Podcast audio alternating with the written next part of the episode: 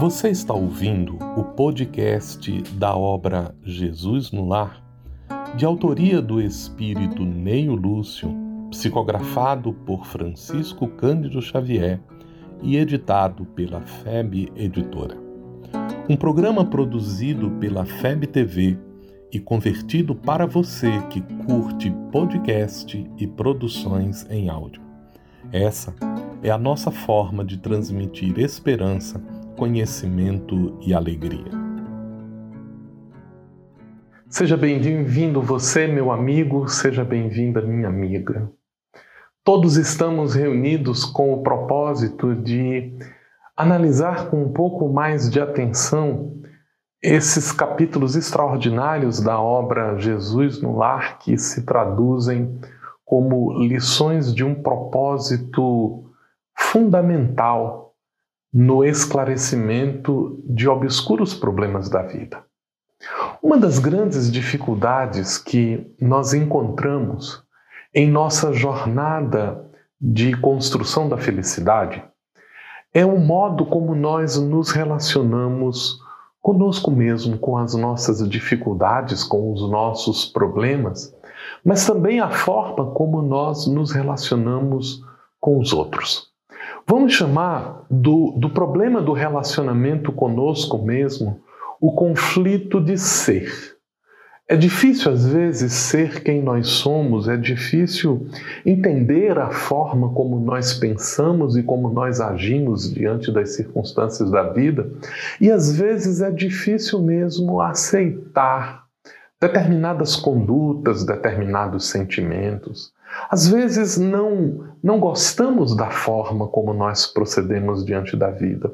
Não gostamos nem mesmo do modo como nós pensamos a respeito das coisas. E é natural porquanto somos pessoas em progresso. Somos pessoas em contínuo processo de aprendizado, de transformação, e certas circunstâncias que ontem nos alegravam hoje nos entristecem certos aspectos da vida que antes pareciam tão verdadeiros, de uma hora para outra se mostram duvidosos, quando não deliberadamente equivocados em nossa nova forma de pensar a respeito das coisas. Mas além disso, estamos em processo de mudança não apenas do nosso pensamento, mas também da forma como nós sentimos as coisas como nós nos comportamos diante das circunstâncias, como agimos e como reagimos a pessoas, a episódios, a situações, a emoções e a ideias. É, portanto, parte deste conflito de ser que nós estejamos insatisfeitos conosco mesmo. Isso não é necessariamente ruim.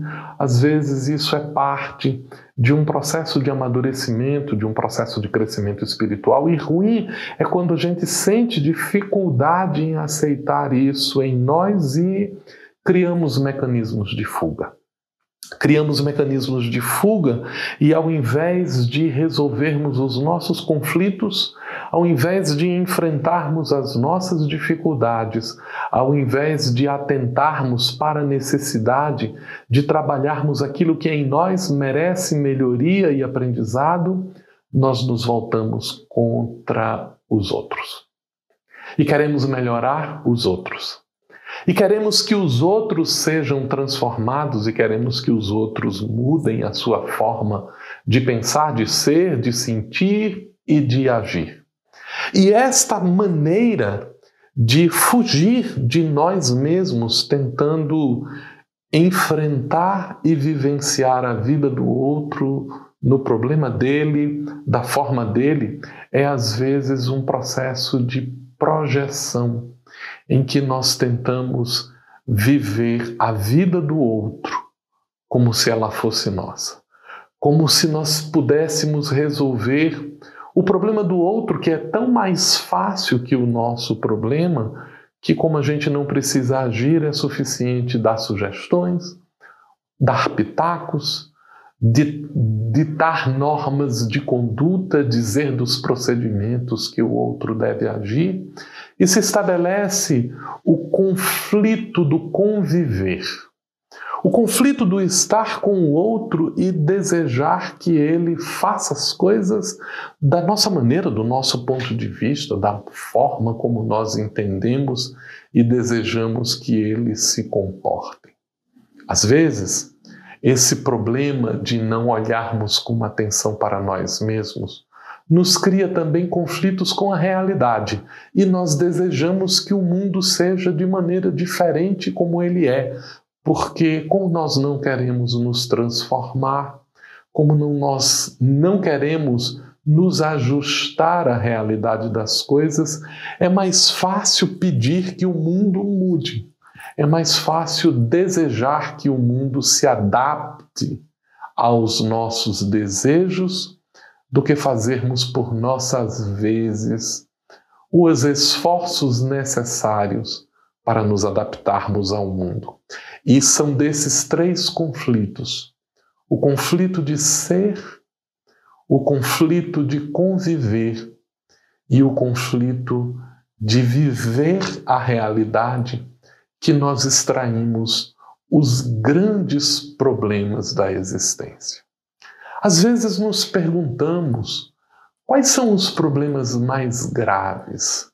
O capítulo que estudamos nos leva a uma reflexão sobre qual seria o problema central da existência. Allan Kardec, ao estudar a ideia que os espíritos nos revelavam através de uma lei moral capaz de fazer com que o homem, ao observá-la, possa construir a própria felicidade, culminando as suas reflexões da parte terceira de O Livro dos Espíritos, que é a obra fundamental da filosofia espírita, na parte que toca às leis morais, que são princípios que norteiam a conduta da convivência do homem consigo, com o seu próximo e com Deus, ele endereça aos espíritos, depois de longas discussões a respeito daquelas condutas que são capazes de fazer a felicidade do homem e aquelas que são capazes de lhe trazer intranquilidade ou infelicidade profunda, reclamando dele atitudes de mudança continuada.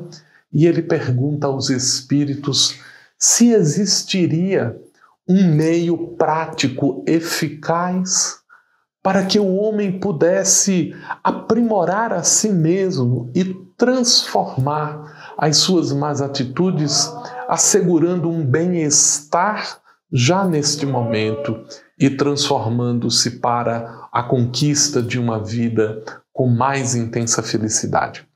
Os espíritos lhe respondem de maneira surpreendente que o mecanismo mais eficiente é o do autoconhecimento. O enfrentamento de suas dificuldades, mas Allan Kardec, entendendo a dificuldade de realizar o autoconhecimento, ele interroga os espíritos como deve ser feito esse autoconhecimento? Porque ele queria alguma coisa que fosse de fato prática e a resposta, o autoconhecimento, parecia uma coisa muito abstrata, então ele se debruça em torno da questão e é ninguém menos do que o espírito Aurélio Agostinho, o famoso bispo de Hipona, o pai da igreja reconhecido pelos seus esforços de melhoria. O neoplatonista que, pensando na espiritualidade como identidade com o mundo das ideias, tentava entrar em si mesmo para empreender os seus processos de crescimento e de melhoria espiritual. É famoso o seu tratado de uma psicologia íntima na obra As Confissões, e é ele próprio que propõe então uma resposta para a questão do meio prático de realizar o autoconhecimento, e diz Agostinho que se nós parássemos ao final do dia para refletir em revista, revisando cada uma das atitudes do nosso dia, o que fizemos, o que deixamos de fazer e nos perguntássemos sobre quais eram os nossos objetivos com esta ou aquela atitude? Qual a nossa intenção com aquela ou aquela outra forma de pensar, de sentir ou de agir? E vasculhando então este universo íntimo de desejos, de propósitos, de intenções, nós nos decidíssemos a realizar três perguntas fundamentais. A primeira delas é se nós estamos cuidando daquilo que elegemos como sendo a nossa responsabilidade. Então ele diz que nós deveremos nos perguntar se ao longo do dia nós cumprimos os nossos deveres.